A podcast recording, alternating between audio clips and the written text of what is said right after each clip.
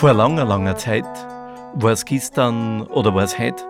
Long, long ago, maybe it happened to be yesterday, maybe it happened to be today. Das ist der Podcast of Storyteller Helmut Wittmann. Ja, das ist der Podcast von Märchenerzähler Helmut Wittmann. Da wird in Mundart erzählt oder in Englisch oder aber auch zweisprachig. Danke für die Musik an den Raphael Trautwein, Komposition und Posaune und an die Genoveva Kirchweger an der Hafen.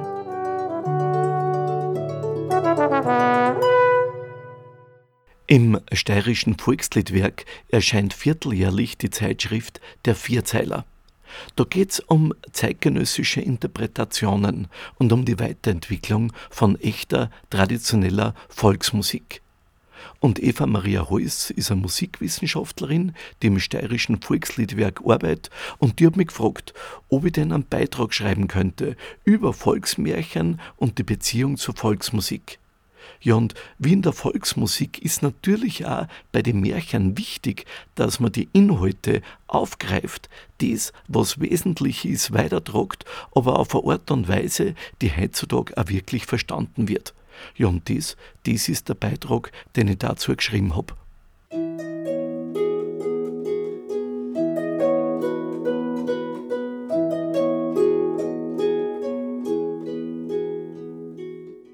Volksmärchen und Volksmusik, die haben viel gemeinsam. Ihre Wurzeln, die gängen weit zurück. Und Generationen von Menschen haben das ihre dazu beitragen, dass sowohl Volksmärchen als auch Volksmusik eine inhaltliche Tiefe gekriegt haben. Aber sie haben sie auch im Idealfall die herzerfrischende Leichtigkeit bewahrt. Das gilt nicht für alle Lieder und auch nicht für alle Märchen, aber doch für die meisten. Entscheidend aber ist, ob drin, sei es in die Lieder, in der Musik oder in die Märchen, ob da noch das Feuer vor der Begeisterung lodert. Weil kein Mensch steht auf Musik, die einfach nur alt ist und niemand will eine Geschichte hören, die nostalgisch ist, die aus vergangenen Zeiten verzählt, die aber schon Staub angesetzt hat, die man eigentlich nicht mehr wirklich versteht. Immer zu das und das ist das Wichtigste, was im Hier und Jetzt um mich kommt. Ob die Musik nur begeistert und ob die Geschichte nur was zu sagen hat. Oberflächlich gesehen verzöhnen Volksmärchen von einer Welt, die es heute so nicht mehr gibt. Naja, da haben Königinnen und Könige die Song, Drachen verwüsten Landstriche und Feen, die helfen oft dem Wunder auf die Spreng. Riesen, Zwerg, Hausgeister und Nixen, die treten da mit erstaunlicher Selbstverständlichkeit in Erscheinung. Naja, das alles, das mutet auf den ersten Blick wirklich fremd an. Aber geschwind wird auch spürbar, dass dies Archetypen sind, die immer tief in uns verwurzelt sind und dass uns eigentlich helfen mit ihrer Kraft, mit ihrer Symbolkraft, die richtig aufgeladen ist und die wir spüren mit Fleisch und Blut, dass wir das gegenwärtige eigene Leben mit einer nur besser verstehen. Ja, und die Märchen, die drucken sie nicht um die Herausforderungen von Leben, die leugnen die nicht, na, die beschönigen nichts, ganz im Gegenteil. Sie beschreiben die Aufgaben, die da den Heldinnen und Helden gestellt werden, oft als schier unlösbar. Aber sie schildern immer, wie es denn gelingt, dass man dies erfolgreich bewältigt und schafft. Und so zeigen Märchen spannende Weg zu einem glücklichen Leben. Nehmen wir zum Beispiel die steirische Volksmärchen von der Schlangenjungfrau. Da wird die oberflächliche und missgünstige Fürstentochter zu dem, was eigentlich schon die ganze Zeit ist, a Schlang. Und erlöst werden kann's nur durch eine Herzlichkeit, die unvoreingenommen ist und die nicht an der Oberfläche hängen bleibt, von einem Menschen, der einen Blick hat für ihr eigentliches Wesen. Ja, dann gibt's das Zaubermärchen vom Wundermann, und der, der verzaubert da die Märchen durch sein Gesang. Ein machtbesessener, egozentrischer Graf, der will den Mann und dem sein Gesang ganz für sich haben. Und drum sperrt er rein. Der Bur vom Grafen aber, der lässt den Wundermann wieder frei. Ja, das ist nicht ganz absichtlich, aber es ist so. Und daraus entwickelt sich ein massiver Vater-Sohn-Konflikt. Naja, der Wundermann aber, der wird in der Wildnis auch zum Lehrmeister für den Grafenburm. Und da zeigt sie, dass nur durch die Lernfähigkeit und durch die Beständigkeit vom Burschen die Geschichte zu einem glücklichen End finden kann. Eine andere Kostbarkeit im alpenländischen Märchenschatz ist das Volksmärchen vom Hahnengickerl. Ja, wenn man dies hört, dann klingt da natürlich das Motiv vom Rampelstilzchen an. Allerdings wird das Märchen unverkennbar steirisch verzählt und es greift eine entscheidende Frage auf. Gibt's im Leben was, das wert ist, dass man die eigene Seele dafür verkauft?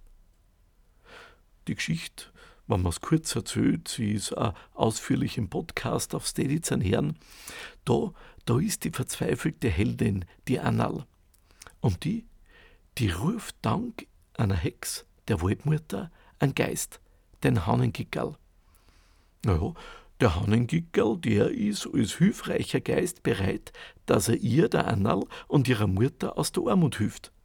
Allerdings stellt er eine wesentliche Frage. Was gibt's mir, wann ich die reich mache? Naja, die Antwort von der Annal, die bringt ihr Dilemma in klare Worte auf den Punkt. Ja, sagt's, was soll ich da denn geben? Ich hab da nix, sonst war ich ja gar nicht da. Naja, drauf meint der Hannengickerl, doch, du hast was, deine Seele. Naja, was jetzt? soll die Annal dem Hannengickerl ihr Söh wirklich geben? Also bei Erzählprojekten an Schulen, da ich die Frage oft, nämlich in der Geschichte. Und das ist wirklich eine spannende Frage. Denn wenn man sich so umschaut in dem alltäglichen Spektakel, das manche Medien veranstalten, da wird uns einmal wieder vor Augen geführt, dass Menschen einer so oft wirklich billig hergeben. Naja, aber ist das wirklich wert? Da in Mitteleuropa, da wachsen zum Beispiel Kinder meist recht behütet auf. Gott sei Dank ist es so, ist ja gut und wichtig so. Naja, aber gerade deshalb sind sie umso neugieriger auf die heiklen und schwierigen Herausforderungen im Leben. Und das Märchen, das ist dafür die ideale Spielwiesen. Inspiriert durch die Märchen und durch andere Geschichten fällt es leicht, zwischen die Generationen über schwierige Themen zu reden, wie Krankheit, Tod, Krieg, Gewalt, Ausbeutung, gegenseitige Hilfe, Ungerechtigkeit, Gerechtigkeit, aber auch über dies, was ein erfülltes Leben und den Sinn im Leben ausmacht. Es ist wichtig, dass man darüber redet. Und Märchen, die liefern wirklich gute Anregungen dafür. Das Märchen, das hält dem Leben ein Spüge vor und taucht dabei tief ins Unterbewusste ein. Es zeigt anschaulich, wie schwierig, wie grausam und wie ungerecht das Leben mitunter sein kann. Aber das Märchen bleibt da nicht stehen. Na, anders wie zum Beispiel die Nachrichten im Fernsehen und viel Clips und Meldungen im Netz, zeigt das Märchen auch Auswege und liefert Lösungen. Allerdings liefert das Märchen keine fertigen Antworten. Und das, das ist für mich als Erzähler ganz, ganz wesentlich. Das Märchen, das regt vielmehr unser schöpferisches Denken an. Ja, mit den Heldinnen und Helden für die Märchen, für die Geschichten erleben wir oft schier aussichtslose Situationen und mühsame Weg. Und da geht es oft zu Ziele, die in weiter Ferne liegen. Immer aber nimmt uns das Märchen bei der Hand. Geh deinen Weg, sagt's, vertrau der Welt, und du wirst für ihr angenommen. Und unverhofft taucht da plötzlich eine Gestalt auf, eine Fee, ein Zwerg, eine Waldfrau oder ein Fisch, ein kleines Tier. Und oft prüft die Gestalt, ob denn die Heldin oder der Held das wirklich ernst meint. Und ob sie oder er sie am Weg auch wirklich selber treu bleibt. Im Zaubermärchen vom Wasser des Lebens, da zieht zum Beispiel ein junger Bursch aus, dass er für seine Mutter eben das Wasser von Leben holt. Vor allem aber will er auch seinen Vater finden. Denn der, der hat sich auch aufgemacht auf die Suche nach dem Wasser des Lebens, aber er ist nicht zurückgekommen. Ja, und am Weg, da muss sich der Bursch schließlich entscheiden. Geht er dem furchtbaren Gebrüll dieser Herd nach oder rennt er lieber davon? Hilft er einem erschöpften alten Mann oder lässt er zurück am Weg, weil er wieder aufzieht? Na, so viel soll verraten werden. Eben weil er dem Gebrüll nachgeht und weil er den Streit von einem Amoisen, von einem Adler und von einem Löwen erfolgreich schlichtet und weil er dem alten Mann hilft, drum kriegt er die Kraft, die Fähigkeit und das Wissen, dass er das Wasser des Lebens dann auch wirklich holt. Das alles, da spart ihm aber nicht die eigentliche Herausforderung, und die ist eine seelisch-geistige. Das klassische Volksmärchen, das macht uns nichts vor. Das Leben, das hieß nicht über Liebe, Sonne, Eierkuchen. Na, es ist oft nicht leicht, dass man den eigenen höchstpersönlichen Weg geht und dass man sich dabei selber treu bleibt. Aber das Märchen, das zeigt anschaulich, dass wert ist, dass man sich auf das Abenteuerleben mit aller Kraft einlässt. Kurz, also das Märchen ist zeitlos. Es erzählt von wesentlichen Herausforderungen im Leben und bietet dafür auch Lösungsmöglichkeiten und Wege an. Bei der Sage, da ist ganz anders. Die wurzelt in der Tradition vom Mythos und die hat geografische und historische Anker. Und oft erklärt's, warum was früher anders war und jetzt so ist, wie es eben ist. Sie erzählt zum Beispiel, wie in der Steiermark der Erzberg entstanden ist und warum am Dachstein, wo früher furchtbare Almen waren, jetzt der Gletscher aber leicht. Das gleiche ist am Hochkönig, die Sage von der übergossenen Alm oder am Wiesbachhorn. Oder zum Beispiel, wie die Hexen am Schöckel das Wetter brauen oder am Itscher, die Sage für der Wetterliesel. Freilich sind die Erklärungen von der Sage keine, die jetzt den vordergründigen Verstand befriedigen. Auch die gingen weit ein ins Unterbewusste, ins Fantastische. Naja, und dabei klopfen's menschliche Unzulänglichkeiten und Fehler auf ihre Konsequenzen ab. Zum Beispiel durch das Schwelgen im Überfluss und durch die gnadenlose Gier auf der übergossenen Alm oder durch den Rausch vor der riesenhaften Macht am Erzberg oder durch die bösartige Missgunst am Schöckel entsteht eine Situation, die furchtbar ist. Und so optimistisch das Märchen mit seinen originellen Lösungsansätzen ist, so drastisch ist die Sage, wann's dem Paradies vereinst, den Alltag verjetzt gegenübersteht. Freilich gibt's da auch die wunderbare Sage vom Traum vor der Brücken. Und die, die taucht nicht nur in Österreich in etliche Bundesländer auf. Na, die gibt's auch in für andere Weltgegenden. Und eine Fassung aus dem Salzkammergut, die schildert dieser so. Da hat am Grundlsee eine Bauernfamilie in bitterer Armut gelebt. Und einmal, da hat's die Not besonders schwer druckt. Ja, und jetzt wissen sie nicht, wie sie über den Winter kommen sollten. Und da träumt der Bauer einmal, dass ihm ein Zwerg sagt, geh auf Gmunden, stell dich dort auf die Traunbrücken und wart, bis die wer anspricht.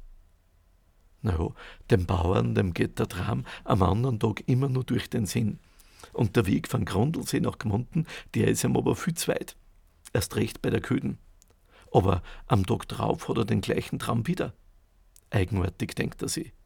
Ja, und in der dritten Nacht, da träumt er den Traum nur einmal. Und jetzt erzählt er seiner Frau von dem Traum.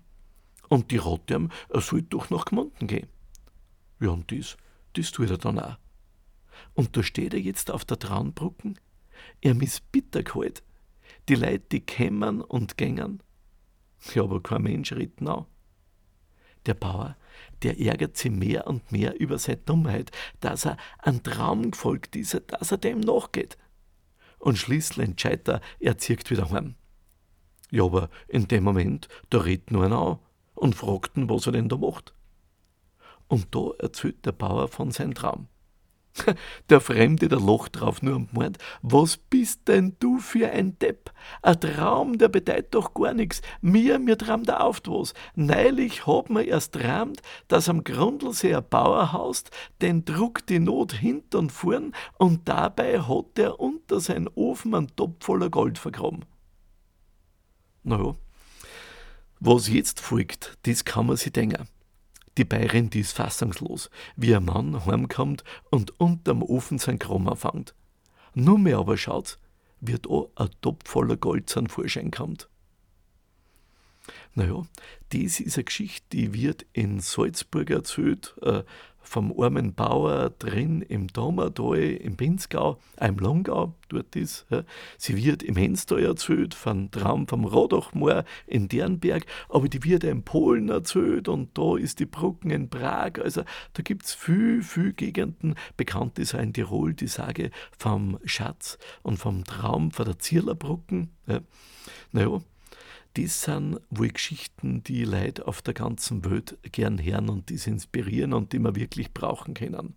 Gerade in Zeiten wie diesen. Ja, man kann solche Geschichten brauchen wie einen herzhaften Jodler. Märchen und Sagen, die auf fantasievolle Art und Weise Lust machen, dass man dem eigenen Traum folgt. Ja, was? Was will man mehr? Das war der Podcast von Märchenerzähler Helmut Wittmann. Lust auf mehr? Den Link zum wöchentlichen Geschichtenkick und zur sagenhaften Stunde im ORF gibt's unter märchenerzähler.at. This was the podcast of storyteller Helmut Wittmann. More information and the link to the monthly radio broadcast on ORF on the website storyteller.at.